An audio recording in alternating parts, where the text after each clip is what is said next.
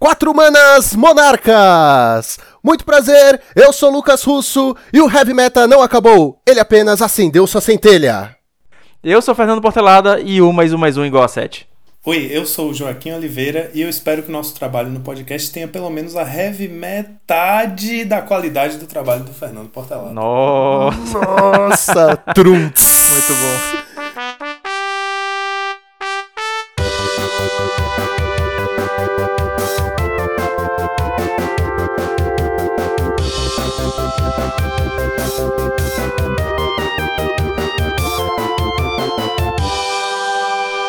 Exatamente, meus queridos.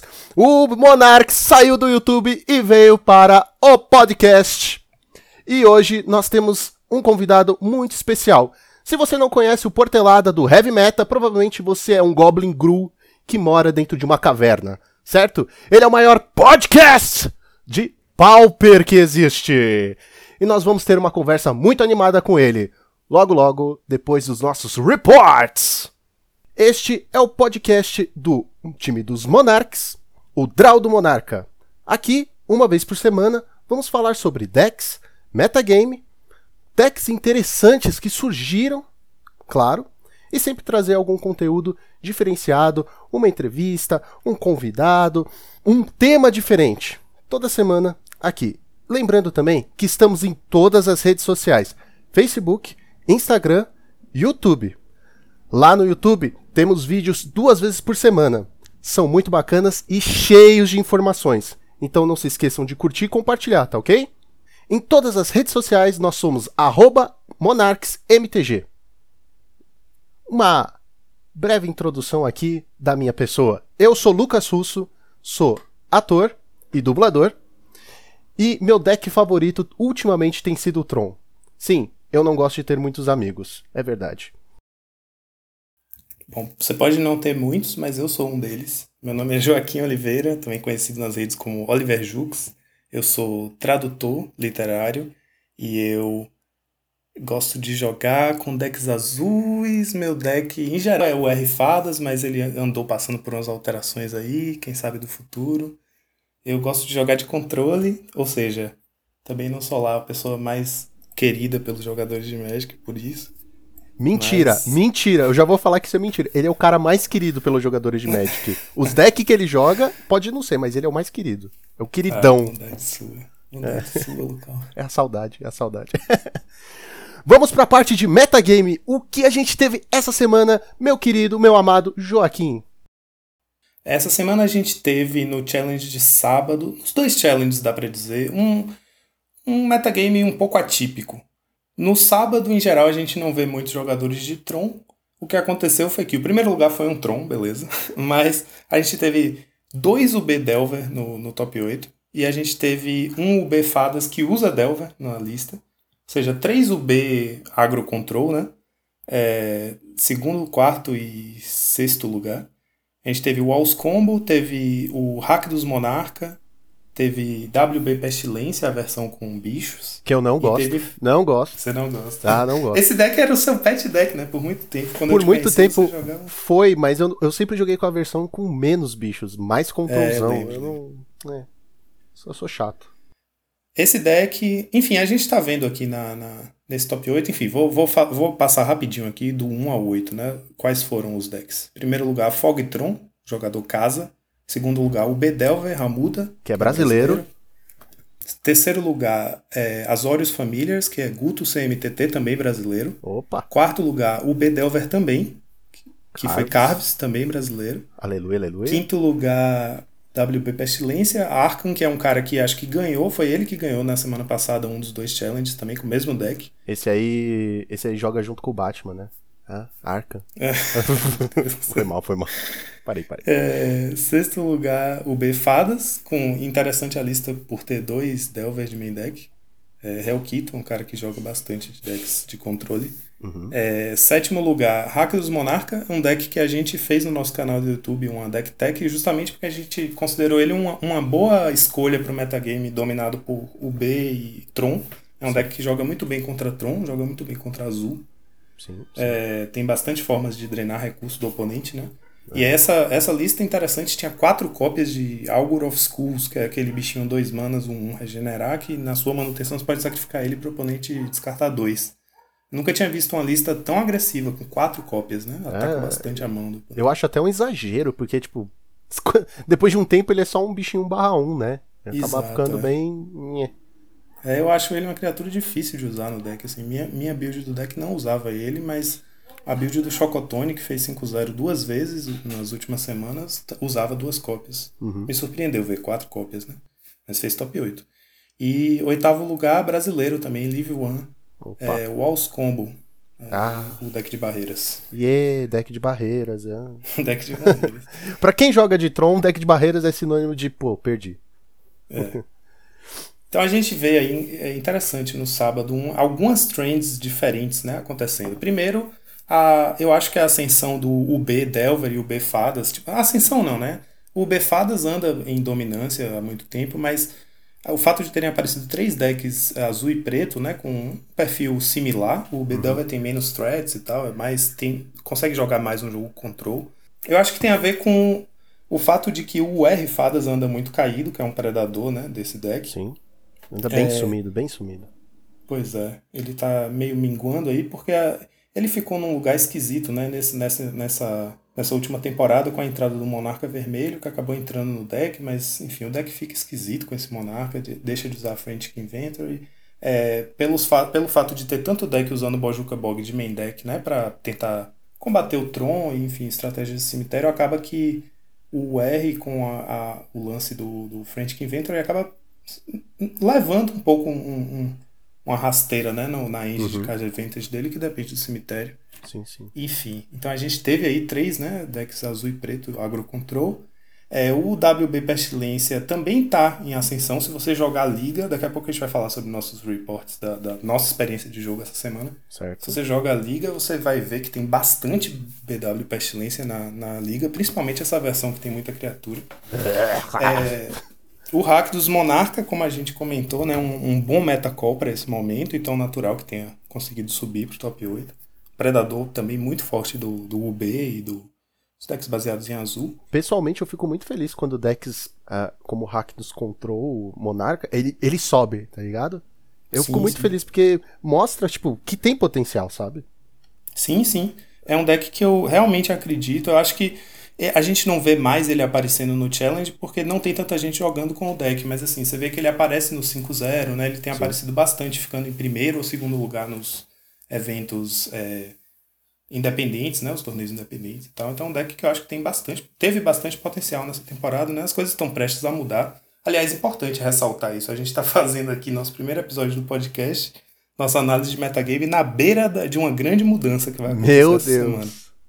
Então, para muita gente, essa foi, esse foi o último fim de semana desse meta, né? A temporada vai dar uma virada agora com a entrada de Commander Legends. Não sei se tem alguma coisa que você queira chamar a atenção de alguma, alguma dessas listas que a gente comentou. Não, eu acho que o, o Bill Delver, eu, eu fico feliz que eles voltem a usar Delver, sabe? Porque tá, a- a- eu percebi que tava um pouco sumido, sabe? Há um tempo atrás. sim. Então eu fico feliz porque eu gosto do Delver. E quando eu comecei a jogar Pauper, ele era muito, tipo, muito querido, muito famoso, sabe? Então eu fico muito feliz quando ele volta, porque eu tenho seis na pasta e não uso nenhum. Eu quero usar. É uma carta que, que é muito muito é, famosa, né? Como é que se diz? Muito cobiçada, né? Uma carta muito legal de jogar. Ela é figurinha carimbada do Pauper. Isso, é, exatamente. O Pauper é famoso por ter essa dinâmica em que as criaturas em geral não têm corpos tão significativos ou habilidades tão significativas quanto as remoções, né? A gente tem criaturas e- é, meio, meio pesadas, meio fracas e remoções muito fortes. Então, são poucas as criaturas que realmente quando entram na mesa você fica, caralho, preciso tirar isso da minha frente agora. E Sim. o Delver e o Gurmag são São os. E jogam juntos. E jogam juntos. Exato, é. Por isso que esse deck é tão fera, assim. É um deck que eu acho que em qualquer metagame ele tem chance de aparecer, de acender, né?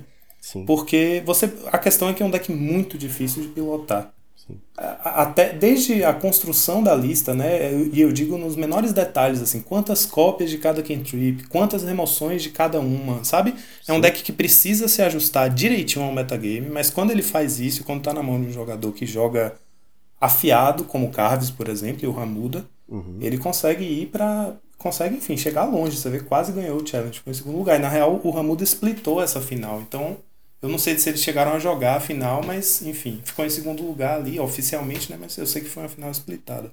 Então, é aquela coisa, o deck parece ter um jogo difícil contra algumas matches, mas se tá na mão da pessoa que joga afiado, o deck consegue ter jogo contra todos os decks. Ele tem tipo 50 50 com todos os decks. Então, Exatamente. Parabéns aí os nossos brasileiros levando o Bedel. Né? Aqui é Brasil! Agora vamos para domingo. O que tivemos no domingo, meu querido? No domingo, é... teve um Tron a mais no top 8. A gente teve Boros Bully aparecendo, Stomp aparecendo, enfim. Bully e Stomp são decks que são mais presentes no metagame de domingo, porque são decks que têm um jogo mais rápido, né? As pessoas costumam apostar. O Boggles tem aparecido bastante nos challenges ultimamente e também fez top 8 no domingo. Então vamos, vamos ler aqui o top 8, né? Eu fico Essa feliz que o Boggles apareceu porque isso me lembra a época pré-pandemia. Pré-pandemia? É, antes da pandemia tinha bastante Boggles na, na lojinha local que nós usávamos. Ah, verdade, verdade. Inclusive, um beijo pro Garofo, que joga de Boggles. Garofo aí, membro do nosso time, grande mestre do Boggles. Joga mestre, é praticamente o cavaleiro do zodíaco do Boggles. Enfim, vamos ler aqui a, a, o top 8. Foi, em primeiro certo. lugar, é, Azorius Familiars, na mão do Acromes. Uhum. É, segundo lugar, Fogtron, na mão do M. Lovable. Todo, muita gente considera ele o, o maior jogador de Tron do, do Pauper atualmente. Terceiro lugar, Boggles, na mão do Matonical, que é considerado por muitos o maior jogador de Pauper do, dentre os, os top players, né, que estão aparecendo sempre no challenge, ele joga muito também. Ele tem bastante conteúdo no YouTube dele, se vocês quiserem dar uma olhada, Matônica, pesquisem no YouTube. Tem ele jogando com vários decks, ele joga muito bem com todos os decks que eu já vi jogar. Ele de Boggles ficou em terceiro. Quarto lugar, Burn, na mão do B-Cyclops. Quinto lugar, Fogtron, na mão do Pop, que é do Golden Pigs, o time dos italianos. Opa. É, sexto lugar, WB Pestilência também, só que essa versão quase sem bicho, aquele mais controlzão. Ah, esse, esse, essa é a versão correta. Pessoal, essa é a versão correta, tá? Não existe outra. Na mão do Amoras 27, joga bastante com esse deck também. Engraçado, eu, eu confundo muito esse jogador com um outro que joga super bem de walls, de, de barreiras, que é o Apas 72. Apa. Tem Apas 72 e Amoras 27. É, sétimo lugar, Boros Bully na mão do Ocean Soul 92. Acho que ele também tem jogado bastante de Bully, feito o resultado. Oito lugar, oitavo lugar, Stomp Sacred Devil, que é tipo o segundo maior trofeusista do, das ligas. E também sempre joga de Stomp. Olha só. Então a gente teve aí, apesar né, de tipo. Interessante ver um Burn fazendo top 8, é, é, as Orios Famílias que tem aparecido bastante, mais uma vez aparecendo e ficando em primeiro lugar. Enfim, o deck tem ascendido bastante, tem aparecido bastante. É um deck que tem alguns guerreiros que estão sempre meio que levantando a bandeira do deck, pelo fato de que é um deck muito complicado de jogar. É um uhum. deck de meio, meio de combo assim, mas é, é um control na verdade, né? Ele abusa dos loops de Ephemerate e Ghostly Flicker com Arqueomante é... com é o Tron sem Tron, né? É o Tron sem Isso, Tron. é o Tron sem Tron. Só que ele tem uma forma de diminuir o custo de mana que é a barreira, né? Então, de alguma forma, ele também cria seus loops que abusam da mana, assim. Ele consegue gerar uns loops infinitos aí, ganha inclusive a maior a forma mais popular de vitória é com com combo. Enfim, é um deck bem delicado de jogar, você tem que saber bem o que que você anula, o que que você não anula. É um deck que consegue controlar uma board uma board cheia, porque tem um rinoceronte, né? Ele pode ignorar o combate, mas ele também pode ganhar através de, de beatdown de Muldrifter, enfim. Uhum. É um deck delicado. A pessoa tem que saber que horas virar a marcha. É muito difícil de jogar. Eu tenho tentado jogar com ele. É um deck muito difícil. Então acho que é por isso que ele não aparece tanto, né? E é, o pessoal que joga sempre com ele fica advogando que é tipo assim: se tivesse mais gente jogando, esse deck ia estar tá sempre aparecendo no top 8. E de fato, nos últimos acho que três fins de semana aí dos challenges, ele tem dado aos caras bastante. Tanto essa versão Azorius pura, quanto uma versão que splasha vermelho para poder ter umas cartinhas de side, Gorilla e Pyroblast. Certo. Certo. E aí, de resto, eu acho que foi. Enfim, o WB Pestilência, que a gente comentou, né? Tem aparecido. Uhum. Boros Bully também tá popular, porque ganhou um challenge recentemente. Tem feito bastante top 8 também. O Stomp encostando ali embaixo. É. Stomp que tá sempre no páreo. O challenge de domingo é sempre muito cheio de Stomp Porque é um deck que, se bobear, se o Tron bobear, ele consegue ganhar do Tron antes de você conseguir ter um, um, um ornamento na mesa, né? Turno 3 já, já tá naquela choradeira. Pois é. Em termos de lista, não sei se teve alguma coisa assim muito revolucionária, não. Olhando, analisando aqui, eu não achei que teve. Tirando os dois Delvers, né? É, eu acho que não teve nada muito incrível. Foram bem, listas bem. bem padrões, assim, né? Que a última É. de, que tem aparecido. Isso, é. É, o Stomp também. É tudo bem padrão. O Stomp com dois Elephant Guide só, mas tem sido também uma trend desses últimos tempos de diminuir a quantidade de Elephant Guide. É, mas calma, a era dos monarcas tá chegando e chegando. vai mudar é tudo. então vamos agora para a lista da semana, aquela lista que, ó, chamou a atenção de geral, ou pelo menos a nossa. A gente tá sempre discutindo é, listas, né? Não, Sim. Tanto as que fazem 5-0 quanto ideias novas que surgem, tanto ideias nossas quanto ideias que a gente encontra aí pela internet e tal. A gente tá sempre conversando no, no nosso grupo do time sobre essas listas, né? Exato. Inclusive, a gente estava falando sobre o Ractus Monarca, foi um deck que no nosso no último treino que eu participei da semana passada, a gente eu joguei bastante com ele. A gente está no nosso grupo do time sempre comentando listas e a dessa semana que apareceu, que a gente trouxe aqui, é uma lista que não fez resultado, porque é uma lista impossível de jogar ainda. É, é uma ideia, né? Uma ideia de uma lista que é um mono-red agro com a temática de equipamentos e landfall, que usa tanto um goblinzinho, um goblinzinho que tem, que é um manas, é 1-1 ou 0-1, 1-1 trample, Sim. que recebe mais um, mais um para cada equipamento equipado nele. Não, mais dois mais zero, não é? Mais 2 a 0 mais 2 a 0 isso. E o Champion of the Flame, que é o bicho novo que vai chegar agora com Commander Legends, foi downshiftado. 1 barra 1, 2 manas. Trample também. É parecido, né? Ele recebe mais 2 mais 2 para cada equipamento nele. Exato. E aí ele usa várias criaturinhas baratas, os bichos de Landfall. São basicamente são 16 bichos, né? 4 de um. Quatro de cada? 4 de cada, dois playsets de 1 mana e dois playsets de 2 mana. Então é um deck de curva baixíssima. Sim. Que tem. É, umas, apesar de ser mono red, tem umas fat lands aqui. Pra Pra trigar o landfall. landfall, é. Exato. E umas mágicas bem, bem típicas de decks turbo, assim, né? Que são é, Apostle's Blessing pra proteger os bichos, é, Temur Battle Rage pra dar pancada. Uhum. E tem aquela Land Destruction que você compra um card, porque acho que muitas vezes você vai acabar fazendo em você mesmo, né? Pra ter mais landfall Sim, sim. e dar draw. E Bolt. É, é um deck bem simples, tem cara de divertido. Não sei se é um deck que vai ah, entrar no meta, mas um deck que tem cara de ser um deck legal de jogar assim. Se o meta mudar pra ter um monte de fogs e tal, eu duvido que ele vá, vá ver jogo. Mas é um deck divertido e eu quero muito jogar com ele. É, e ele tem cara de ser um deck rápido, então tem cara de um Exato. deck bom, por exemplo, pra é, grindar liga, porque esses jogos acabam rápido, né? Sim, sim. Ainda mais se as pessoas não estiverem preparadas pra ele. Visualmente falando, eu bati o olho nele e falei assim, ué, parece um deck modern? Eu não sei, sabe? Quando você Parece olha mesmo, parece. a configuração Ele parece dele. aqueles é, Mono Red Prowess Modern. É, nossa, eu bati o olho nele e falei assim, ué, tem as cartas aqui que eu não conheço. Esses equipamentos é muito arte de modern, sabe?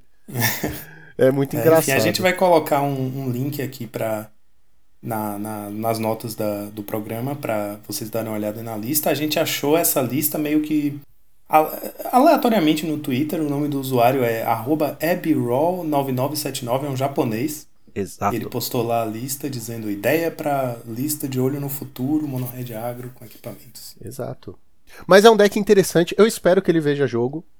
Não, ele não precisa ficar no, no top, mas eu espero que ele veja jogo. Que tenha gente apostando nele, sabe? Falando assim, não, é. é dá pra jogar uma liga e. Sei lá, ainda ver um filme depois, sabe? Sim, é verdade. Ele é divertido. agora vamos para o report da semana. Aqui nós vamos falar agora sobre as experiências que tivemos durante a semana jogando, certo? Listas que usamos, decks que atualizamos ou modificamos. Então, vamos conferir. Eu pessoalmente não joguei nada essa semana. Eu sou uma vergonha. Desonra, desonra semana- mim. Ah, Desonra pra minha Essa semana foi vaca. delicado, na verdade, porque a gente, enfim, a gente tá gravando o podcast aqui na terça-feira, né? Foi uma semana que a gente estava envolvido com essas pré-produções aí. Tudo pra você, caro ouvinte. Tudo pra você. É. pois é. Então, naturalmente, a gente jogou menos, assim. Eu, eu consegui jogar umas liguinhas aí, Na verdade, eu anotei aqui para trazer o meu report semanal coisas da. Assim, os últimos torneios que eu joguei, né? Independente de ter sido agora ou. Então posso começar? Pode, por mesmo porque só você vai falar, eu acho. Ah, então beleza. Pode falar. O TPS da semana passada, o Tropical Pauper Saturdays, né? Que é um dos torneios do circuito Freela, é um, é um torneio interessante porque tem, em geral, 5 ou 6 rodadas e top 8, sempre tem corte para top 8. Certo? diferente dos que só tem suíço. Eu fui de Sultai Teachings. Fiz top 8, fiz 4-0 no suíço, ganhei todos os games, não perdi nenhum game, foi bem emocionante. É, é sempre engraçado quando você né, tá apostando num deck novo e de repente você, você vai numa, numa sequência de vitórias, vai ficando empolgado, e aí eu perdi pra um burn no, nas quartas de final. Não, mas é, mas é aceitável. Perder pro Burn é aceitável. É, não, esse deck, de, o Burn dá trabalho. E olha que eu tava com duas cópias de. Uma cópia de Weather the Storm no main, uma cópia no side. Esse deck, enfim, é basicamente um UB Teachings que tira os Evencar's Justice do main deck e tira os talismãs também, você não precisa ficar ganhando tanta vida, porque você usa o- um splash verde só pra Weather the Storm e é, Sprout Swarm, que é aquela cartinha que tem buyback e convoke e que faz um Saprofita 1/1. O Brendo, né, que é nosso capitão, fala que é uma forma insultante de ganhar o jogo você encher o, o campo de bichos 1/1, que é o deck sem escrúpulos. Mas eu acho que isso é mais escrupuloso do que você falar, não, não vou botar nenhum bicho no meu deck, vou ficar dando buyback aqui no meu Evan Cars Justice pra ganhar de você no 2 de dano por turno. Enfim. É um deck que eu acho legal. Ele teve, ele teve umas aparições aí na época do Astrolábio. é, fizeram uma versão dele com Astrolábio para facilitar o splash, né? Mas usava quatro cores na época. E depois disso teve também uma versão que era Sultai mesmo, mas é, como ainda não tinha cashdown, ele era meio. Enfim, tinha boas emoções, sempre tem, né? Edito, é, Doomblade, etc. Mas com cashdown ele fica bem mais forte. Sim. E aí eu resolvi dar uma chance pra ele. E o deck é muito bom contra agro, excelente contra agro. É, só tem remoção. É, você tem bastante remoção e, e aí, tipo, você consegue. Com as bounce lands você vai meio que. Sua, seu, seu, seu jogo é calculado de dois em dois mana, né? Duas mana. Cast down, duas mana. Counter spell, duas mana, Weather the Storm. No, no fim do jogo, pra estabilizar, você faz um teach, puxa um Weather the Storm, ganha um monte de vida, começa a fazer seus bichinhos e bate. E no side você tem o plano do Evan Justice se precisar, se você achar que você não precisa dos bichos. E na maioria das vezes, segredo, não precisa. Mas Mas... né? A gente finge que precisa. E tem outra win condition também, que é aquela Devious Cover Up, a conta de 4 manas, que quando você resolve ela, você embaralha quatro cartas alvo do seu cemitério no deck. Então você fica uma embaralhando a outra e nunca acaba seu deck. Nunca. E você, te- e você remove ainda, né? Quando você usa esse counter, Isso, você remove. é- isso, isso faz uma grande diferença. Nossa. É um detalhe da carta que muita gente esquece e faz uma diferença enorme. Faz. Tipo, contra Bully, eu jogando várias vezes contra Bully, dava uma dessa no Battle Screech, pronto, já não tinha que me preocupar com flashback. É uma maravilha. Tudo que, todo counter que remove devia ser exaltado. É opinião. Esse deck, enfim, eu acho uma delícia de jogar com esses decks de control que você não precisa fazer nada, você só faz suas. Só se preocupa em conseguir fazer suas land drops e responder ao que o oponente fizer. Sim. E é, eu perdi pra Burn nas quartas de final do TPS, né? Aí na semana seguinte fui jogar liga com ele, fiz um 3-2. Eu já tava com um recorde. Eu, no final, meu recorde com o deck foi de 13-3. 13 vitórias, 3 derrotas. As três derrotas foram pra dois burns e um RDW. Ou seja, eu falei, velho, o deck precisa aprender a lidar com decks vermelhos. Aí eu coloquei a quarta cópia de Blue Blast no side e mais uma cópia de Weather Storm no side também pra poder ver se eu tenho mais jogo contra vermelho. Só que aí agora o deck tá em suspensão porque a gente tá na beira de uma grande mudança no metagame, né? Vamos ver depois. Ai, maravilhoso, maravilhoso. Certamente eu vou voltar, vou voltar pra esse deck. Vai voltar pra esse deck e vai contar as novidades. Com certeza, não é? E, e joguei também três ligas essa semana. Opa! Você lembra que no, no último treino que eu participei, que você tava também, eu treinei bastante com o Hack dos Monarca, né? Sim, sim. E a gente jogou, enfim, você jogou de Joguei- Tron, você jogou de Affinity, Mono Black. Mono Black, e o deck que, eu, que você jogou, que eu não consegui ganhar de jeito nenhum, foi o Burn. Eu morri várias vezes pro Burn. É verdade. E eu jogo péssimo. Eu sou péssimo de burn, péssimo.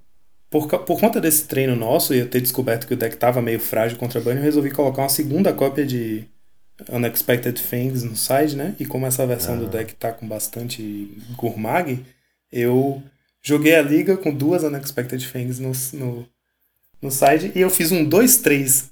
As duas matches que eu ganhei foram contra Burn. Eu ganhei Aí de eu- dois banhos e depois e perdi de Walls, de Elfos e de Boros Bully. Que maravilha. Engraçado Que porque eu já maravilha. tinha jogado várias vezes contra Bully e, o- e a match é boa pra mim, mas enfim, não deu, perdi. E o engraçado é que esse deck, né, o Rakdos Monarch, é feito pra ser um predador do Tron. E aí eu perdi de dois decks que também são predadores do Tron, que é o, El, o Elfos e o Barreiras. Mas aí quando Predador e Predador se encontram, a gente já viu. Tem vários filmes sobre isso aí, ó. Predador versus Predador. É só assistir e você vai ver o que acontece. Beleza. Beleza. E aí joguei uma liga de Jeskai Affinity. Ah, porque é o seguinte, essas ligas que eu joguei foi nessa última semana, já depois de terem tido os spoilers de, de Commander's Legends, Commander Legends, né? Que a gente sabe que vai ser um grande festival da monarquia aí. E se você quiser saber um pouco mais sobre a nossa opinião sobre Commander Legends, nós fizemos um vídeo, está lá no YouTube, corre e dá uma conferida. Mas só depois que terminar o podcast. O meu lance foi, eu falei, ah, vou jogar de Rakdos Monarca porque é um dos decks que eu acho que pode se beneficiar de um dos, dos monarcas que vão sair, né? Acho que continua sendo um- uma boa pedida porque o deck tem seu próprio monarca, o deck é bom contra decks azuis, que eu acho que vai predominar, né, com os monarcas novos. Sim. Eu falei, vou jogar uma liga com ele porque é um dos decks que eu acho que não, não tem tempo perdido treinando com esse deck. Eu acho que ele vai continuar sendo um, um deck ok depois do- da mudança. O Jeskai Affinity foi a mesma história. Eu resolvi jogar com ele porque eu pensei, dos decks que estão colocados aí hoje, os que vão sofrer, né, tipo, com a- as coisas que vão entrar, o que vão passar por alterações são os agros, né, tipo os agros mais ágeis, tipo Stomp, tipo Boros Bully, tipo esses que vão que, que são mais frágeis para Cannonade, né, que é a, a Mass Removal nova que vai entrar. E o Affinity não, não é muito afetado por isso, né? Tipo assim, nem por isso, nem pela monarquia. É um deck que continua sendo um agro respeitável, bichos de corpo 3-3 ou mais, e que tem o combo do Atog Fling, que vai ser sempre uma ameaça, né? Sim. Então eu resolvi jogar um com ele também. Fiz de novo 2-3. Tô enferrujado, Lucão. É, A gente tá E- velho pra jogar mol, a gente só. A gente é velho paia que joga só IRL. Aí tiraram isso da gente. Pois é, Fica tá difícil. De, de- de segurar as cartinhas na mão. Nossa. Você que tá ouvindo a gente e também sente essa falta de segurar as cartas na mão, sinta-se abraçado. Mas um metro e meio, gente, vamos respeitar. É. Aí perdi de Stomp, perdi de Stomp, perdi de Elfos. E ganhei de Boggles e de Pestilência. É justo.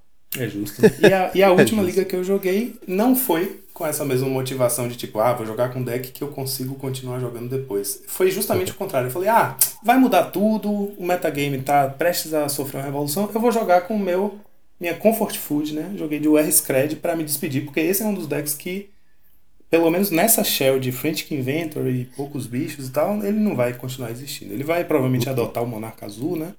Vai. Não sei se é a criatura, talvez a criatura e o encantamento. Enfim, esse deck com certeza não vai continuar existindo desse jeito que ele tá hoje. Então eu falei, vou uma com ele antes que tudo mude. Aí, como eu tava jogando com. Tava em casa, né? Jogando com o meu deckzinho, eu fiz 4-1. Perdi Uhum. só de. Qual foi? Ah, perdi de familiares. Ah, mas Azores Famílias. olha, familiar, eu, eu realmente tenho um sério problema. Eu não consigo entender o deck. E, e às vezes eu não, não, não sei nem com quem interagir, sabe? Sempre foi assim pra mim. Pois é, pois é. Eu fico olhando o cara fazer e, tipo. É. E é isso, se você não entende o plano do deck, você não sabe exatamente o que que é importante de anular, de remover e tal, né? É um pouco ou- assim, eu, mesmo eu que tô agora tentando me engraçar com o deck, entender o deck, eu, eu me perco. Mas enfim, foi apertado a match que eu perdi. Eu ganhei o primeiro game, perdi o segundo game, o terceiro game foi apertadíssimo e perdi. E ganhei de Stomp, Mono Blue Delver, Elfos e WB Pestilência, a versão com muitos bichos. Acho que é esse meu reporte aí, dos últimos torneios que eu joguei. E essa semana. Tinha ontem o Geek Pitch, Geek Pitch, a gente tá gravando na terça, então era, era a última chance de jogar um torneio aberto antes das cartas entrarem, enfim. Falei, ah, não, eu, tô, tenho que me preparar aqui pro podcast, tinha outras coisas pra fazer. Não joguei. É. Mas o Royale dessa quinta, eu espero jogar já com algumas novidades nos decks aí, não tenho a menor ideia do que eu vou jogar. Bom, eu pretendo jogar ou de Tron ou de Burn, porque ou é pra ganhar muito devagar ou é pra ganhar muito rápido. Só tem essas duas opções.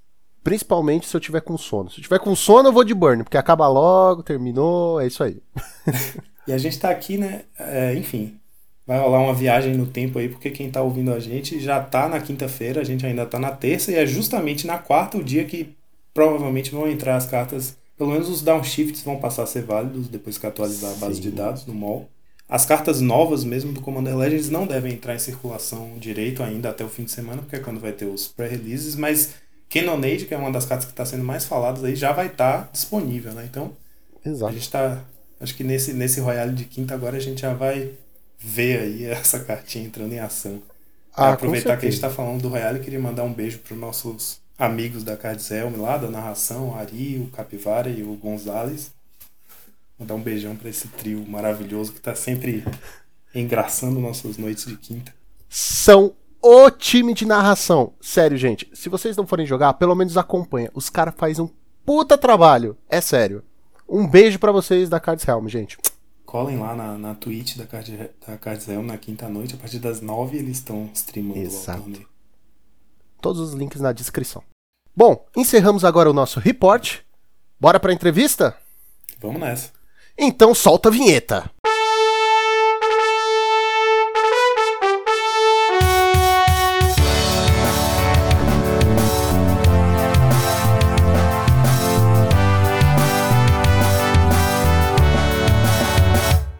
Muito bem, galera. Agora vamos falar um pouquinho. Vamos entrevistar o nosso querido Portelada. Eu queria que ele começasse dizendo um pouquinho do nome, a idade e logo a primeira pergunta.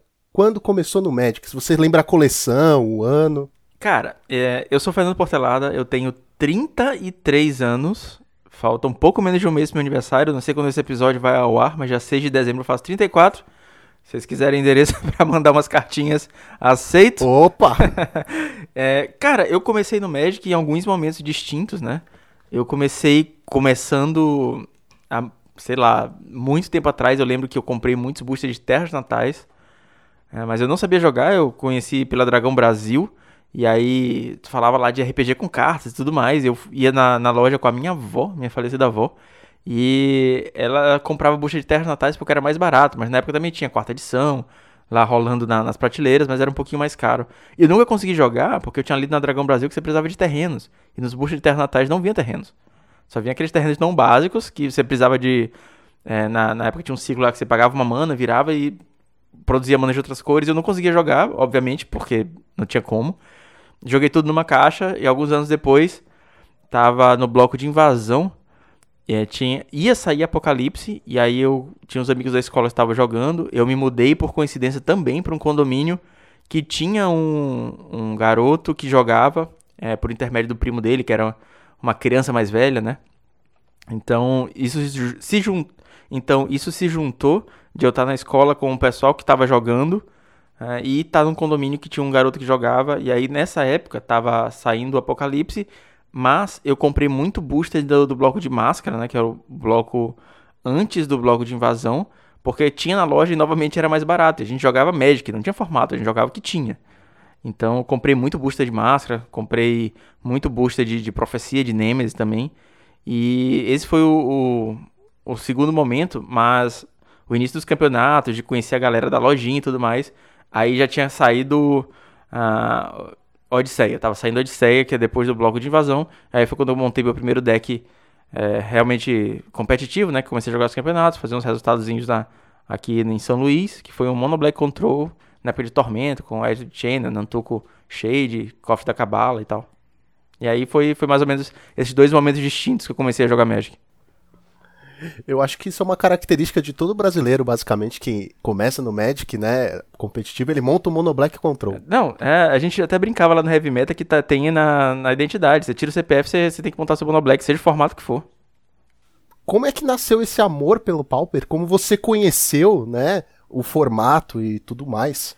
Então, quando é, eu joguei Magic até o final do bloco de Mirrodin, é, Mirrodin, Da- Dark Steel e Fifth Down, e tava ficando muito caro na época, o pessoal aqui da, da cidade jogava T2 e T4, né, que é o falecido Extended, e o T4 ele rotacionava, então a minha coleção de T4, que era um formato que eu gostava muito, eu jogava de Piscatog no T4, eu, é, eu acabei sendo campeão maranhense em 2003, jogando T2 de Piscatog.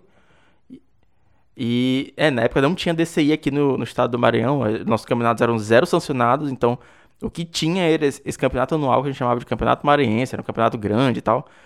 Enfim, E aí eu fui jogar T4 com Piscatog também, porque era um deck que eu adorava, deck que eu fiz muito resultado e tal. E quando o T4 ia rotacionar, eu ia perder muita carta. É, já o Legacy era inexistente, né? O Vintage, então, nem se fala.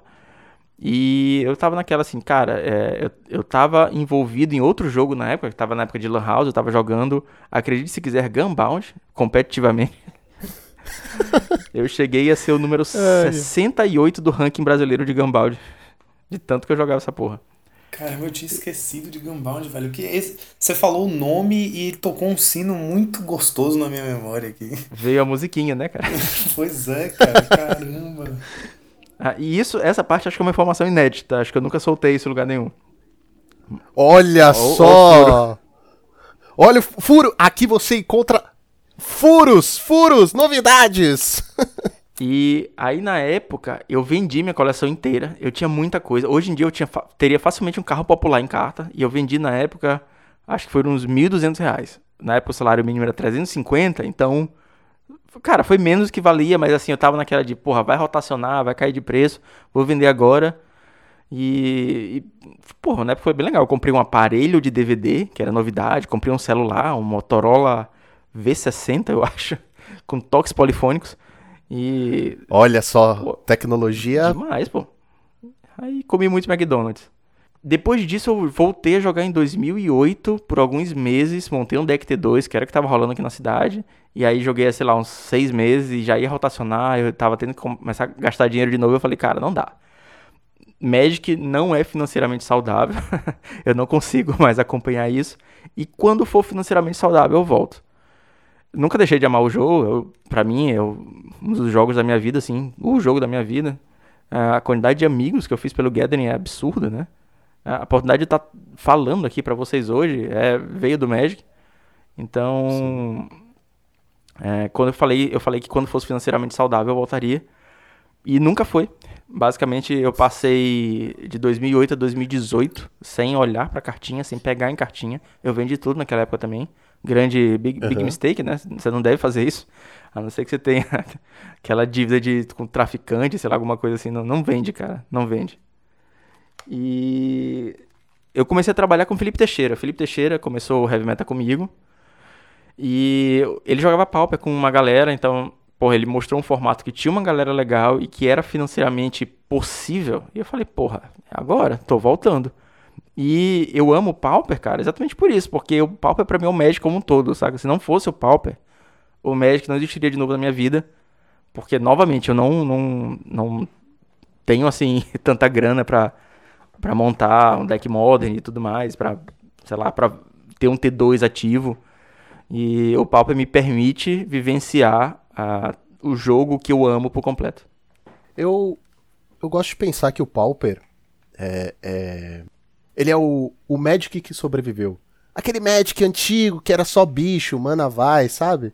Eu gosto de pensar nesse. Que as emoções eram uma, mais ou menos. Acho que é um, é um pensamento válido, não acha? Com certeza. É o Magic que lembra o Magic que eu conheci na escola, lá na época do blog de, de invasão. Porque quando eu voltei em 2008, já tinha os Planisnautas, cara. Eu joguei contra o deck de fadas, o B, o B Fadas do, do T2 era absurdo.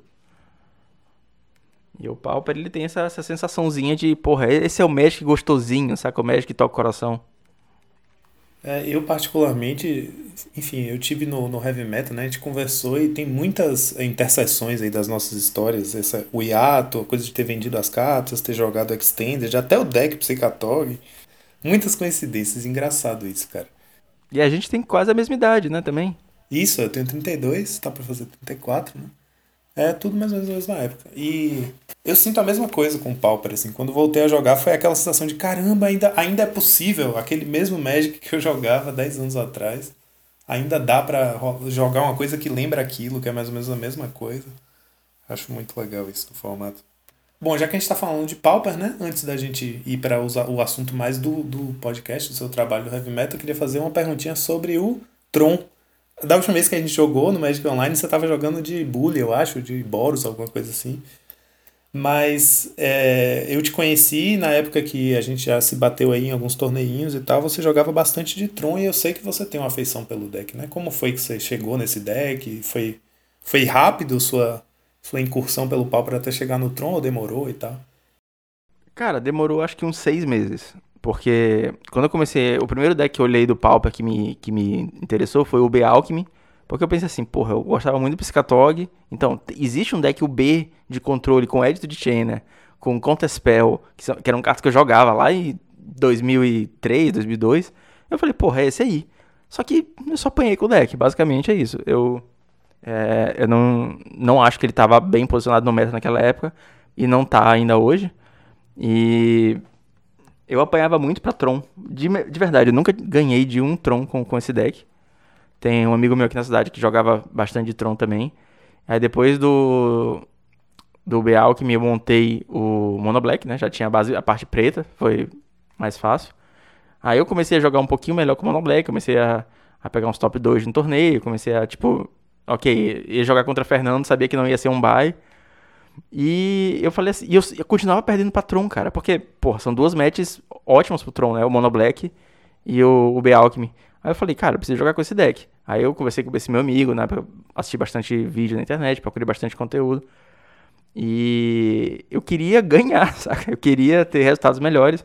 E eu sentia que o Tron ia ser. Esse, ia facilitar esse caminho.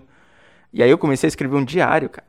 Eu comecei a. Como todo mundo falava que o Tron era um deck muito difícil, eu era inexperiente ainda no formato, tava voltando 10 anos sem baralhar a carta.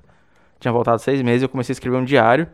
Que toda partida que eu jogava, até em campeonato, a galera ficava meio puta com isso. É, por causa do tempo, né? Então eu, tipo, escrevia rapidinho qual era a minha mão que eu tinha tirado. Ah, que uma ilha, uma mina, não sei o que e tal. E a, se eu fazia mulligan, anotava. Eu, e depois eu ficava revisando como é que eu, que eu tinha ganho, como é que eu tinha perdido, o que, que eu poderia ter feito diferente. E eu tenho esse diário até hoje. É, tá, deu um caderno, eu escrevi ele quase todo. Eu falei assim, cara, eu vou jogar mais 100 partidas escrevendo. E depois eu condensei isso em um primerzinho. E mandei na época pro Ari. Mandei pelo Facebook, a gente nem se conhecia. Cara, olha aí e tal. Eu já escutava o Pauper View. E mais ou menos esse, veio desse o amor do Tron. Ultimamente eu tenho jogado muito pouco com deck, porque é, é aquela coisa, né? O Tron, ele te recompensa com seu treino, né? Se você tá afiado com deck.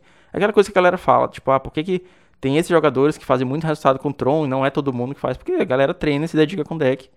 E eu tô alguns meses, desde principalmente que eu comecei a dar mais gás pro Heavy Meta, o Fernando Podcast estava em primeiro lugar e o Fernando Jogador estava, sei lá, lá no fundão do ônibus.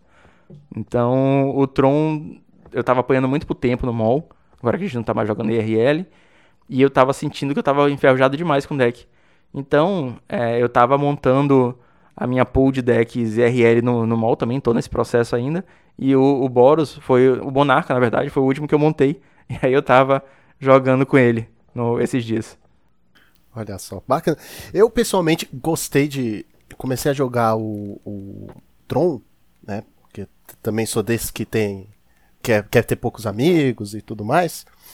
Mas pelas techzinhas, sabe? Eu sentia que ele realmente era um deck de controle full. Eu não sei se, se fica claro. Ele faz um pouco de tudo e faz um pouco de tudo bem, não é como outros decks. Eu não sei se você sentiu também. Ah, eu senti demais, cara. O Tron, ele te deixa poderoso, saca? Porque eu até brincava com. Ganancioso. É, cara. No começo você fica ganancioso. Pô, mas, mas pensa só, saca? Tipo, tu tá jogando de Mono Black, eu jogava muito de Mono Black, tu é um mago das trevas e tal. Três manos rato. Rato. Ponto. Aí o Tron não, cara. O Tron faz mágica pra caralho.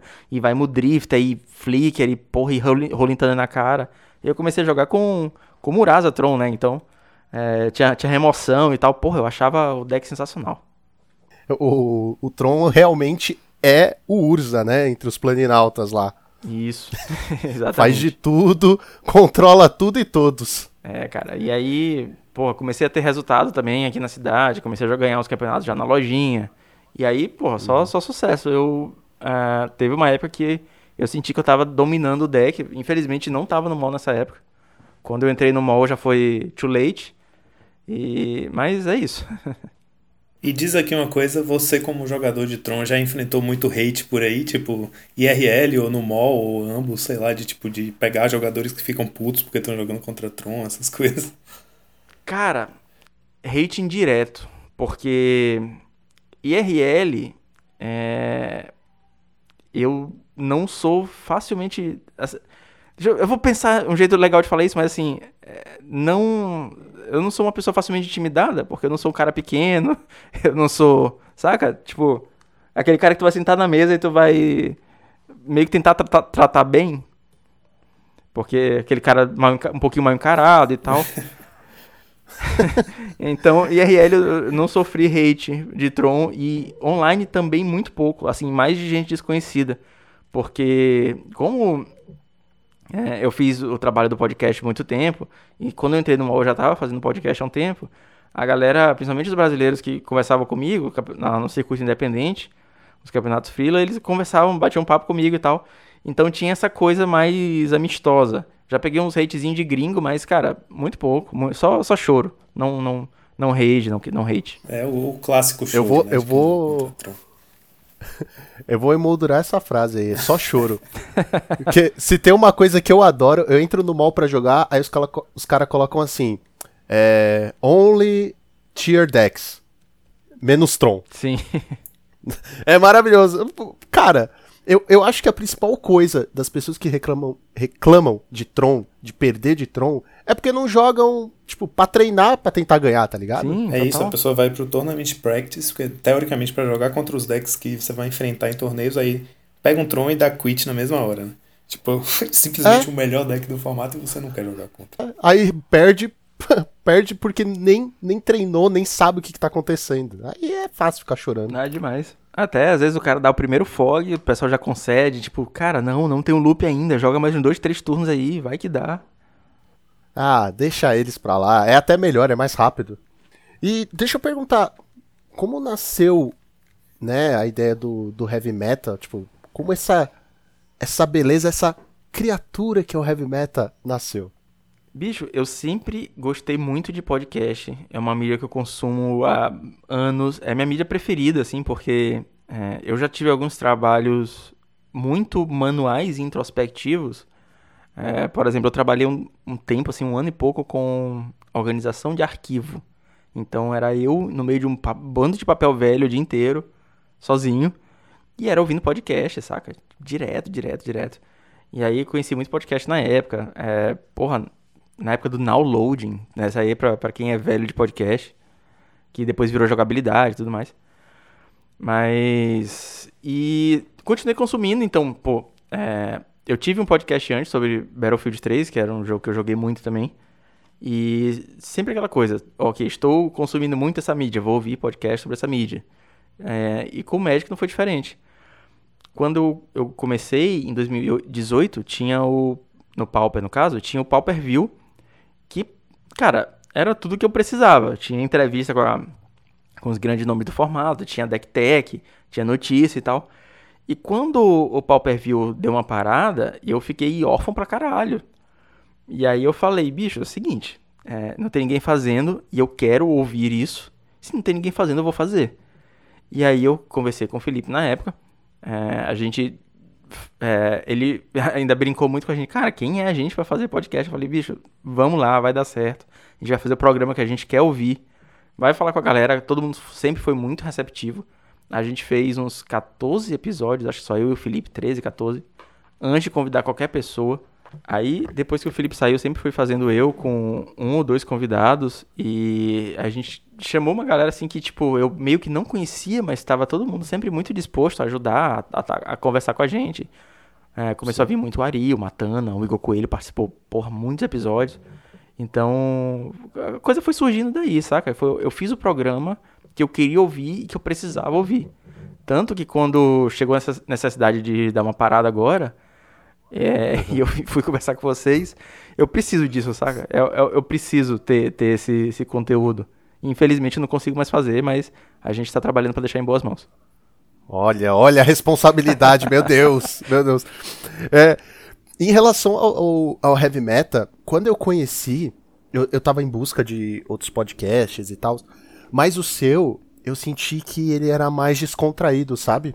Mesmo falando de meta toda semana, é, e tendo esse assunto mais focado, ele era bem descontraído, bem legal de ouvir. Eu acho que os meus episódios preferidos eram os do começo, em que você dava uma. Você estava muito, acho que, na onda do choque de cultura. É, sim, exatamente. e, e, você dava Eu vou usar a palavra hateado, dar umas hateadas, umas loucuras em você, que era muito bacana. Tem um, um episódio em específico, é que eu, assim, gente, eu tô falando isso porque eu fiz uma maratona para me preparar, viu? Nossa. Ora. Ah, ouvi tudo, ouvi tudo. Já ouvia, é claro, mas ouvi tudo de novo, desde o comecinho. E tem um episódio em específico em que saíram listas, né? Eu não lembro se eram de challengers ou de que campeonato que eram. Que as pessoas tinham. O, a pessoa que fez a lista colocou o nome tudo errado. E você deu a loucura e você. O nome não é esse! O nome não é esse! Que eu, eu racho o bico só de lembrar, cara. Sério, só de lembrar. Cara, quando a gente começou a gravar, a gente gravava é, é, em loco, a gente gravava pessoalmente. O Felipe vinha aqui pra casa a gente gravava. E isso tinha os benefícios da gente estar no olho no olho, né? Tinha essa dinâmica. E o Felipe, eu trabalho. É, cara, o Felipe é um dos meus melhores amigos, né? A gente trabalhou junto é, durante um ano é, na mesma empresa. E ele tá no meu ciclo social até hoje, tanto que quinta-feira passada, tava na casa dele, eu fui. Meu computador, quando deu pau, eu falei para vocês aqui em off, agora para todo o Brasil, Sim. que meu computador tinha dado pau. Eu fui na casa dele Opa. pra a acabar um job e tal, então ele tá no meu ciclo pessoal até hoje. E a gente tinha. Era a época que tava o boom do choque de cultura, saca? Então a gente tinha muito essa, essas piadas internas que a gente conseguia trazer podcast. E quando a gente começa a gravar com convidados, e eu acho que é uma coisa que vocês vão acabar sentindo um pouquinho mais pra frente, quando a gente começa a trazer uma galera mais de fora, a gente não consegue soltar tantas piadas internas assim e tal. E perde um pouquinho da química. Eu não vou dizer que não perde, porque perde sim. Não, deu, dá para sentir, dá para sentir conforme vai caminhando o podcast que é, o choque de cultura ele vai diminuindo e vai aparecendo mais o, o portelada por portelada, né? Admito que eu escuto, eu não escutei todos os episódios, eu escutei assim depois da revisão, depois que ele vai pro mundo. É, eu, uhum. eu, não escutei assim, eu, alguns eu, eu, escutei de verdade umas três, quatro vezes. O episódio 50 uhum. eu ouvi muito. E o último episódio eu ouvi também. É, mas é, eu, não, eu não consigo acompanhar? É, é legal ter essa visão de fora, de ver, ver a evolução com outros olhos. Sim. Ó, esse último episódio foi uma sacanagem, viu? Porque eu saí dele, eu, eu fui ouvir aquela música See You Again, que toca no Velozes Furiosos. Eu fiquei em loop, chorando em posição fetal aqui, oh, parecia cara. que eu tinha perdido um amigo. Foi horrível. É por uma boa causa, galera. É por uma boa causa. Não, sim. Mas foi foi um baque, viu? Foi, escorreu uma lágrima. Sim. Tava cortando a cebola, escorreu uma lágrima aqui.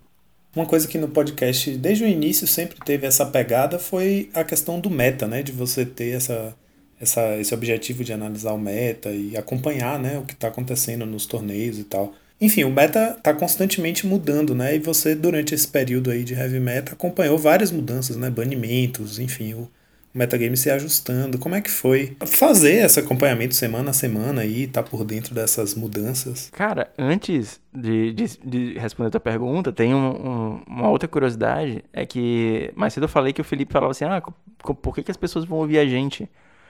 Quando a gente traz a notícia do meta, a gente fala o que, que aconteceu, não necessariamente é minha opinião, é, um, é uma... é noticioso, saca? Então, tipo, eu não preciso ser o fodão do do metagame para te dar as notícias. Então, a gente sabia que, é, que as pessoas iam ouvir para se informar. Então, não, não importa se, tipo, cara, ele não, esse cara que tá falando aí nunca ganhou um challenge. Ele não, não tá metendo 5-0 toda semana. Então, isso não importa. Então, ele tá só noticiando, tipo, o, o, o William Bonner não é o fodão de todas as coisas, ele só precisa noticiar bem. Então, a ideia de falar de meta também teve a ver um pouco com isso. E cara, a mudança do, do meta, é, acompanhar bem de perto, eu acho que foi um, uma mudança de, de posicionamento até meu, porque é, a pessoa que está um pouco de fora, ela não precisa ir na fonte, ela geralmente tem esse tradutor. Essa pessoa que vai lá, que busca informação, entrega para ela mastigada. E aí, como eu tinha que ir lá, eu tinha que toda vez saía as listas, eu abria as listas e pegava o caderninho e ficava anotando, porra, fulano tá aqui de novo, né? Fulano é, fez, tá usando essa carta diferente, fulano fez isso, fulano fez aquilo. E aí quando era alguém que eu conhecia, chegava lá, porra, Igor, por que, que você usou essa carta? Igor explicava. E chegava no Cristiano, e esse, esse sliver aí, como é que foi? Sair dessa função da pessoa que está consumindo conteúdo para pessoa que está indo lá na fonte, né? e tá traduzindo isso para o usuário final, é, é uma função meio de, de troca de postura da minha parte. É, e eu tô querendo hoje voltar para a primeira posição. Eu tô querendo consumir o conteúdo como espectador, porque, cara, dá trabalho, viu? Tipo, ficar lá em cima, ficar na frente, buscando as coisas, buscando sempre as informações de última hora. Seguia muita gente no Twitter, ficava olhando Reddit, Discord, para ir atrás da, da, dos insights. Então, é, ver essas mudanças no meta é, mais de perto é, é complicado, né? Eu acompanhando o, o, podcast, ainda mais nessa, nessa maratona que eu fiz, é muito engraçado ver a evolução. É, que, como jogador, você não percebe algumas coisas. Eu, eu sinto isso. Que teve banimento de, de Gitaxian, de, de Gush, aí teve Astrolab, e, e teve um período. Você. Parece que você não sente esse período, sabe? Quando você tá jogando, você simplesmente, ah, baniu, o assunto esfriou, bola para frente. Eu queria saber de você se você é, lembrava mais, sente que lembra mais, tendo que acompanhar mais de perto, tendo acompanhado mais de perto, assim, sabe? Ah, não, com certeza, cara, porque, é, por exemplo, volta aquela questão da do Tron, que o pessoal fica reclamando muito. Então o pessoal fala assim, ah, mas o Tron, o Tron tá aqui, o Tron tá aqui. E tu, e tu tipo, tu que estudou o Challenge semana após semana, tu fala assim, não, cara, semana passada teve dois Tron, semana retrasada nem teve. E aí o outro deck ganhou, o outro deck ganhou, faz, porra, um mês que o Tron não ganha. E aí todo mundo reclama, sabe? Então a gente tem essa, essa noção é, um pouco mais presente, até entra também na, questão que eu falei da, da anotação, de estudar o meta para poder passar a informação. É tipo escola, sabe? Tipo, você, quando você vê a matéria e revisa em casa e anota de novo, você fixa com um pouco mais de, de facilidade. Então, quando eu chegava, né, saía as listas. A gente gravava sempre na segunda-feira de noite, porque saíam as listas. Então, eu sabia que tinha aquela hora na minha agenda do meu dia. Dava assim, tipo, 5 horas da tarde eu ia jantar a, estudando meta. Então, tinha esse, esse período, né, de, de absorção. Bom, e falando em meta e mudança de meta, a gente está. Eu não sei se você tem acompanhado a, é, o spoiler completo da, do Commander Legends, as, os downshifts, as cartas novas. É, a gente está na beiradinha de uma grande virada de metagame, ou pelo menos é a, é a expectativa né, no Pauper. Com a entrada de várias cartas novas de Monarca e com downshift de algumas cartas importantes aí. Você está acompanhando? Cara, tô acompanhando um pouco mais de fora, mas tô acompanhando. E aí, novamente, entra aquele posicionamento que eu tinha falado, né? Eu tô na figura do, do consumidor hoje. Eu não tô indo lá, eu não tô no Discord da galera acompanhando as discussões. Eu tô em alguns grupos, eu saí de alguns grupos, né? Tinha muitos grupos de, de Magic, né? Não sei se vocês acabaram vendo, eu saí de alguns grupos, me despedi e tal. E saí de alguns grupos. Então eu tô em poucos grupos hoje e tô acompanhando é mais como consumidor, mas eu ah, assim, depois que mastigaram, eu já consumi todo o spoiler, é, o spoiler bom, assim, o que, o que, as cartas que vão jogar. E tô também com as minhas impressões e, e palpites aí pro, pro Commander Legends, Commander Whatever, como eu fico chamando. Divide então com a gente, fala um pouquinho aí dos seus palpites. Cara, a, a questão do Monarca é preocupante, de verdade, assim, eu tô, eu tô um pouco preocupado com isso, porque é uma mecânica muito forte, é uma mecânica que, que, que, muda o jogo depois que cai o primeiro monarca, sempre vai ter monarca, né? É um minigame que você tem em outros formatos com os planinautas. Então, como a gente não tem essa, essa permanente, né, esse tipo de permanente que é o planinauta, a gente tem um monarca, cria uma nova dinâmica de jogo. Você tá com posicionamento, seu oponente baixa o monarca, você tem que mudar seu posicionamento e tem aquele minigame de ter que pegar o monarca, de ter que proteger o monarca, e de atacar, não atacar, defender. E eu não sou muito fã disso, na verdade. Eu entendo que é importante pro formato, que a gente é um formato é, sem trocadilhos pobre, né, em muitas coisas. E a gente precisa dessas mecânicas para deixar nossos baralhos fortes e para suprir algumas cores que não tem outras mágicas um pouco mais fortes e tudo mais. E tem a canonada, né? Canonade, a Fury Canonade, que a, a grande preocupação da galera que vai jogar no Tron, e eu acho que vai mesmo, é instantânea. Essa carta não precisava ser instantânea, cara. Eu já peguei quatro cópias, Nossa. só pra garantir. É, eu ainda não. Ah, claro. Ainda não consegui pegar. Pegou no mall ou pegou IRL? Não, IRL. O, o mall, paciência. Sim. Porque quando voltar, eu quero estar tá com todas as armas. E vai voltar. Sim, sim. é, pois é, é uma carta que eu. É complicado, cara. Vai mudar muita coisa. Tem muito deck com, com bichinho de resistência 2. O Stomp vai sofrer, o Mono Black vai sofrer. É, Bully vai sofrer. Então, é, eu acho que os decks vão ter que se adaptar, vão mudar. Talvez surjam cartas novas. E pior ainda que, que a Cannonade é o Monarca Azul, né, cara? Porque o azul é uma cor absurda no, no Pauper. E como em todos os formatos eternos. E aí você coloca um Monarca, que é remoção pro azul. O Gavin, inclusive, falou lá no Twitter que ele botou isso pensando no limitado e que ele vai olhar e tudo mais. Mas, cara, um mês, dois meses de formato bagunçado, sei lá, cara, é... eu fico chateado, saca? De ter essa carta que vai entrar, vai bagunçar nos formatos, depois eles vão banir. É um efeito colateral de outra coisa e tudo mais. É, tô, tô, eu tô preocupado, tô mais no wait em si do que, ok, vou me posicionar agora, vou montar um deck agora. Eu vou, vou esperar um pouquinho o que, que tá acontecendo. Mas canonada com certeza vai, vai rolar e muito deck, inclusive no Tron. Eu acho que um, um dos grandes erros dessa coleção em relação ao Monarca foi não ter saído um ciclo de encantamentos, ou seja como for, para todas as cores. Como foi com o azul, sabe? Sim, verdade. Eu acho que ia dar uma boa equilibrada se tivesse sido assim. Saísse um encantamento vermelho, um verde, principalmente para os decks agros, né? Que carecem tanto de. Sim. De cartas boas, vamos dizer assim. Pois é, cara. Eu, eu fico pensando que. Ah, com certeza as pessoas que estão lá no, no, design da Wizards não estão jogando Pauper, não estão com isso, com isso em mente, né? Mas parece pouco, parece que, que é, é, com muito pouco eles conseguiriam dar uma arrumada no formato. É, tem cartas que a gente sabe que já existem, que poderiam entrar, é, cartas que poderiam so sofrer downgrades, inclusive nessas coleções de Commander, é, coisa que não ia machucar o mercado secundário, tipo Damping Sphere, que é o, aquele artefatozinho comum de dominar, que os terrenos não, não podem produzir mais mana e tudo mais, que é uma coisa que ia botar uma pedra no sapato do Tron, eu sou um pouco defensor desse downshift. A de Militante, que a gente tanto já falou. São cartas que, tipo, não iam machucar um, uma coleção dessa. E, porra, eles podiam fazer, inclusive, um downshift emergencial em, em baú do mall, saca? Tipo, e cavalo no formato. Então, sei lá, eu acho que às vezes, com um pouquinho de, de carinho, a gente arrumava o formato bem arrumadinho.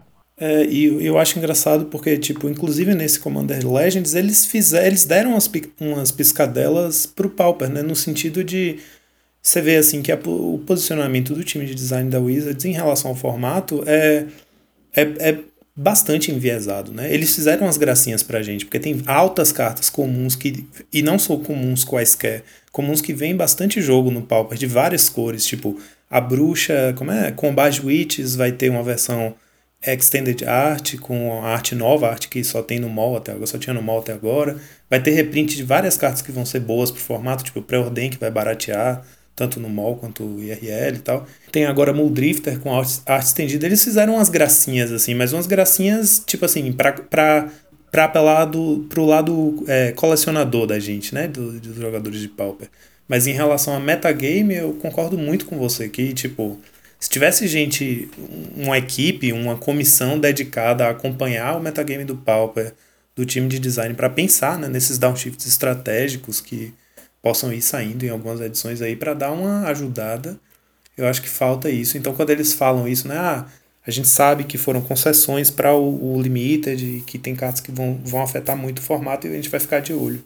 Mas a gente já viu, né, já sentiu na pele em alguns momentos aí no passado recente, né, que esse ficar de olho deles, a gente não sabe o que quer dizer, né? Quanto tempo vai ficar com o metagame bagunçado? Eu também é, compactuo com você dessa visão aí de que é, é, é bem preocupante, assim, o, o que tá rolando aí do Monarca, esse tratamento de três manas e tal. Eu, particularmente, fico já previamente desanimado, assim, meu Deus, o que, que eu vou encontrar por aí? E tem até aquela questão também de rotação forçada que eles estão fazendo com os formatos eternos, é muito visto no Legacy, né? E eu sinto que talvez eles estejam pensando um pouco disso do Pauper, tipo, empurrar as coisas mais fortes, tentar mexer o formato assim. Se eles estão pensando no Pauper, talvez seja com essa intenção também. Bom, eu acho que a Wizards devia realmente prestar mais atenção no Pauper, mas ao mesmo tempo a gente sabe que não é o que movimenta o grande bolso deles, né? Então a atenção é é proporcional, sabe? Sim, total. Ah, dá pouco lucro, dá pouco lucro, pouca atenção. Dá muito lucro, muita atenção. Aí acaba banindo 5, 6 cartas. Eu espero realmente de coração que não banam todos os monarcas, sabe? A habilidade em si, porque até tava conversando isso com o pessoal. Assim como o deck do Tron, a habilidade de monarca ela é uma figurinha carimbada do Pauper, sabe?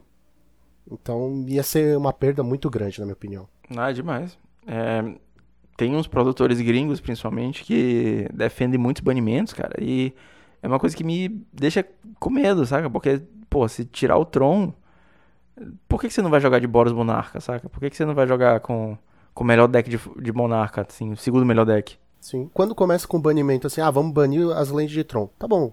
Aí todo mundo joga de Boros. Aí, ah, vamos banir o, o Boros. Aí todo mundo vai jogar de UB, de não sei o quê. Vira aquele círculo vicioso e a gente vai estar tá jogando, sei lá, aquele formato sacola. Né? Vai chegar um momento que vão ter que banir Bolt, cara. Pode deixar registrado aí. Nossa.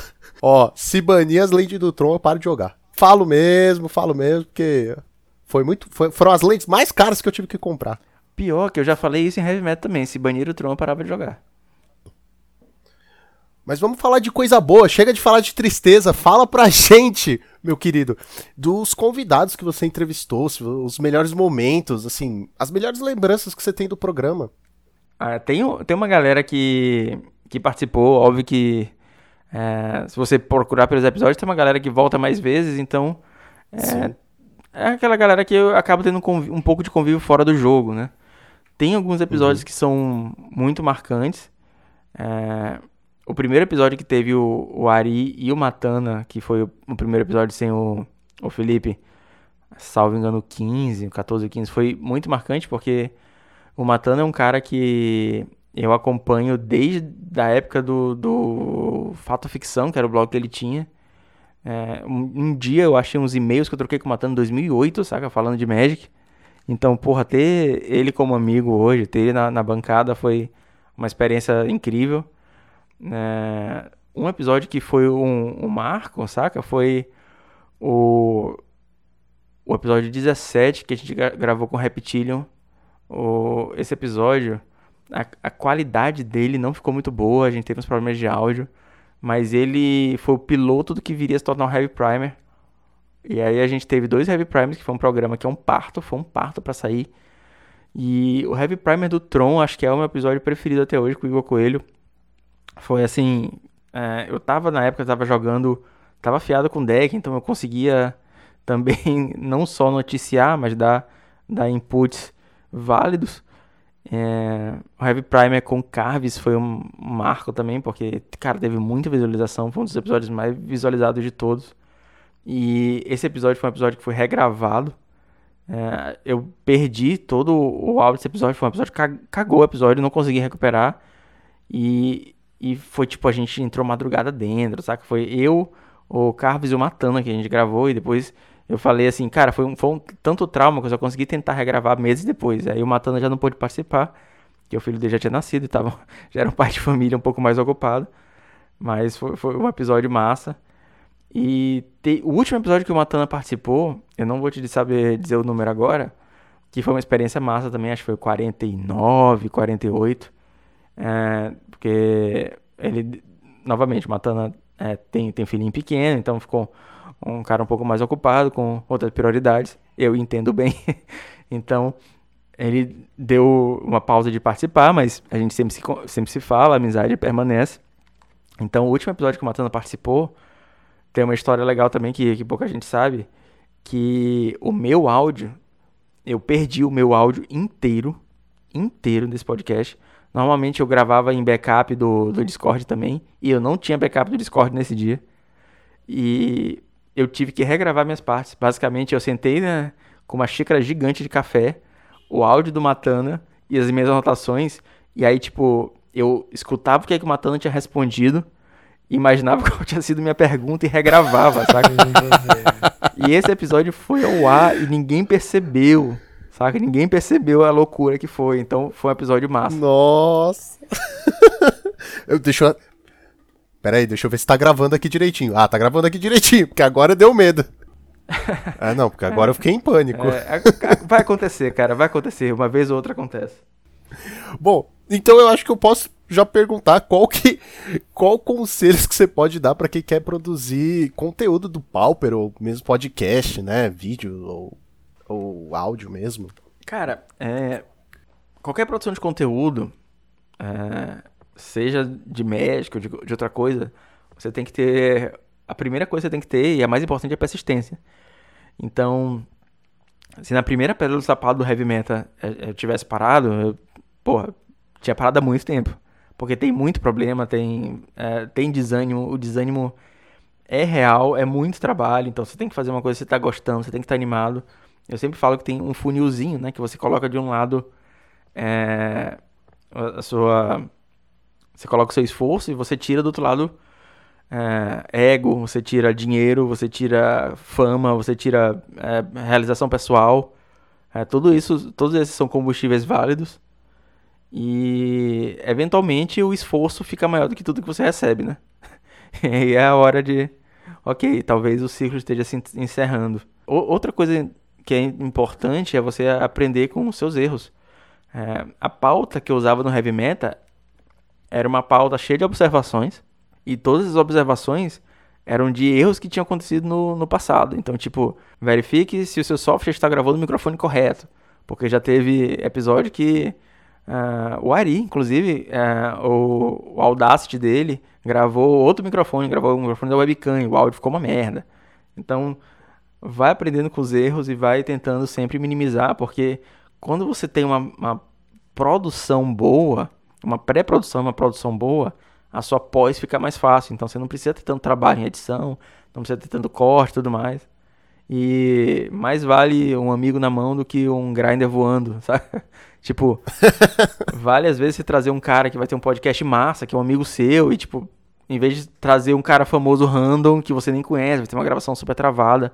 Então é uma coisa que eu tava também é, priorizando. Acho mais bacana realmente trazer os amigos que entendem do que o cara que é super fodão e, tipo. Mas não tem química, sabe? Sim, total. E, tipo, que... às vezes é nem problema do cara, às vezes é uma coisa com você mesmo, saca? Tipo, tem, ah, sim, sim. tem gente que. Acontece. Que é diferente, é isso. Não bate o santo. Sim. E deixa eu perguntar: qual é a sensação de ser entrevistado, de estar do outro lado dessa vez? Cara, é sensacional. é, porque eu vou entregar o áudio para vocês e meu irmão, eu vou dormir, saca? Amanhã eu não vou acordar às 5 e meia. Dá, fala até aleluia que eu sou entrevistado. Pô, é, é, é diferente, cara, é diferente. Mas é, é gostoso, é legal, é legal estar aqui também. Você sentiu um frio na barriga antes de começar, alguma coisa? Porque eu, pessoalmente, ó, tava um pouco nervoso, porque eu vou rasgar um pouquinho a seda aqui, mas eu sou muito fã do, do seu podcast, eu sou muito fã do que você produziu, né? E de como você produziu. Então, quando você falou, ah não, tá tudo certo aqui, já tô pronto, começou a dar aquela, sabe? Aquela borboletas na barriga, praticamente. Cara, eu fui entrevistado já uma vez pelo, pelo Vini Wiseman e nesse uhum. dia foi muito estranho. E o Vini é um podcaster muito mais experiente do que eu.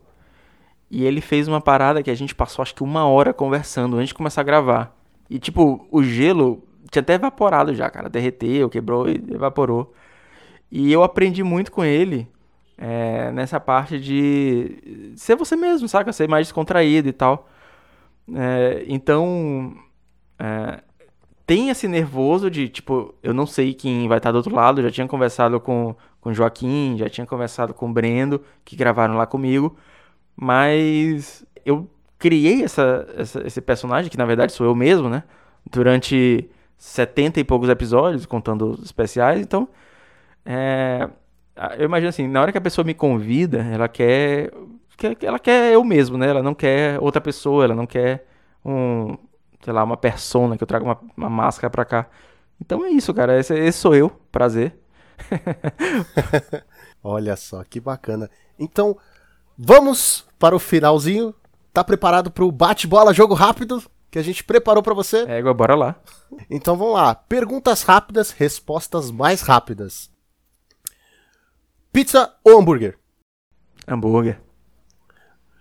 Você prefere sair ou jogar Magic? Sair pra jogar Magic. Pronto. Olha, olha, foi esperto, foi esperto. Filme ou série? Ah, série. E portelada por portelada. Cara, podcaster aposentado, videomaker, é, ciclista amador, futuro pai de família, e é isso. Olha! Parabéns, papai, futuro papai. É, eu não, Uma salva de pá. eu não falei isso no Heavy Metal, falei que eu ia dar atenção pra minha vida pessoal, mas a minha esposa tá grávida, então Olha. é, eu, Parabéns pra vocês. eu prevejo um Parabéns, pouquinho cara. menos de tempo no futuro. Muito obrigado, galera, muito obrigado. Vai. Vocês ouviram aí? Eu que não que vi o que ela... Minha mulher gritou lá de longe, estou grávida. Parabéns, ó. Muito, muitos parabéns. Ele- é, Mas então, a- fica aqui a pergunta. Qual que vai ser o primeiro deck dele? Ou dela, É, né? como todo brasileiro vai ter que começar de Mono Black. É, a vida é essa, depois a gente Ai. passa pra drogas mais pesadas. Isso aí. Vai chegar a falar, filhinho, filho, filha, tá aqui o deck de papai, use com sabedoria. Tipo Yu-Gi-Oh, né? É, exatamente. Quando tiver aprendendo a contar na escola vai ser ruim. Um mais um mais um, sete. Sete. Não, como, como assim sete? Papai me ensinou assim. Exatamente. Cara, então, olha, muito obrigado, é sério, muito obrigado por você ter aceitado o nosso convite. E principalmente por ter dado o empurrão inicial pra gente começar esse podcast, ser o nosso padrinho praticamente. Parabéns, eh, né, pela criança que vai vir aí te trazer muita felicidade pra você e pra sua esposa, tá, cara? A gente sempre te deseja, o melhor, sempre. A gente gosta muito de você e Aqui você é de casa, cara. Aqui você é de casa. Sempre você pode vir. Massa, cara.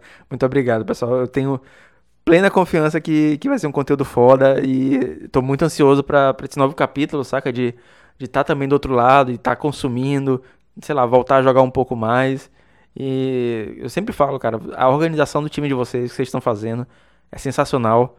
É, é- é nível, assim, im- impensável, né? Porque o Pauper é um formato é, um pouco mais negligenciado pela, pela nave mãe, é um pouco mais longe das grandes mídias, e vocês estão fazendo um negócio com esmero, cara, que, que é invejável. Então, eu também desejo pra vocês toda sorte, agradeço bastante vocês terem é, aceitado o pedido de, de ir pro podcast, é uma mídia deliciosa, e eu tô é, ansioso pra ouvir vocês também.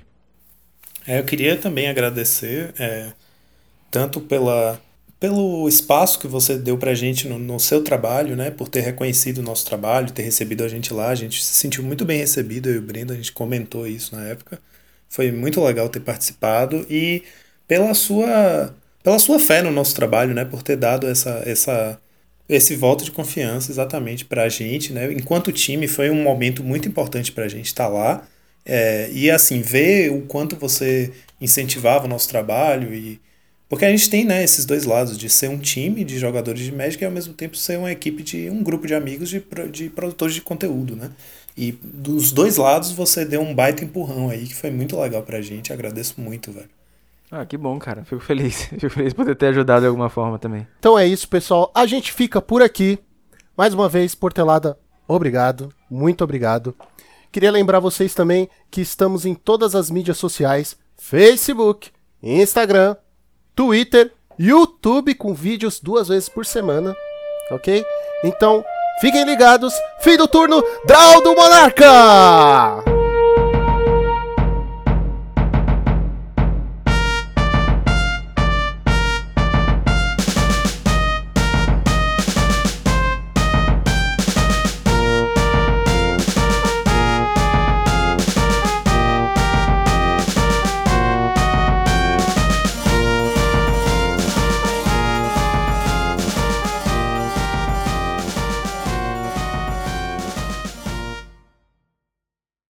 Hosteado por Lucas Russo. Edição Joaquim Oliveira. Trilha sonora Ricardo Longo, The Expresso.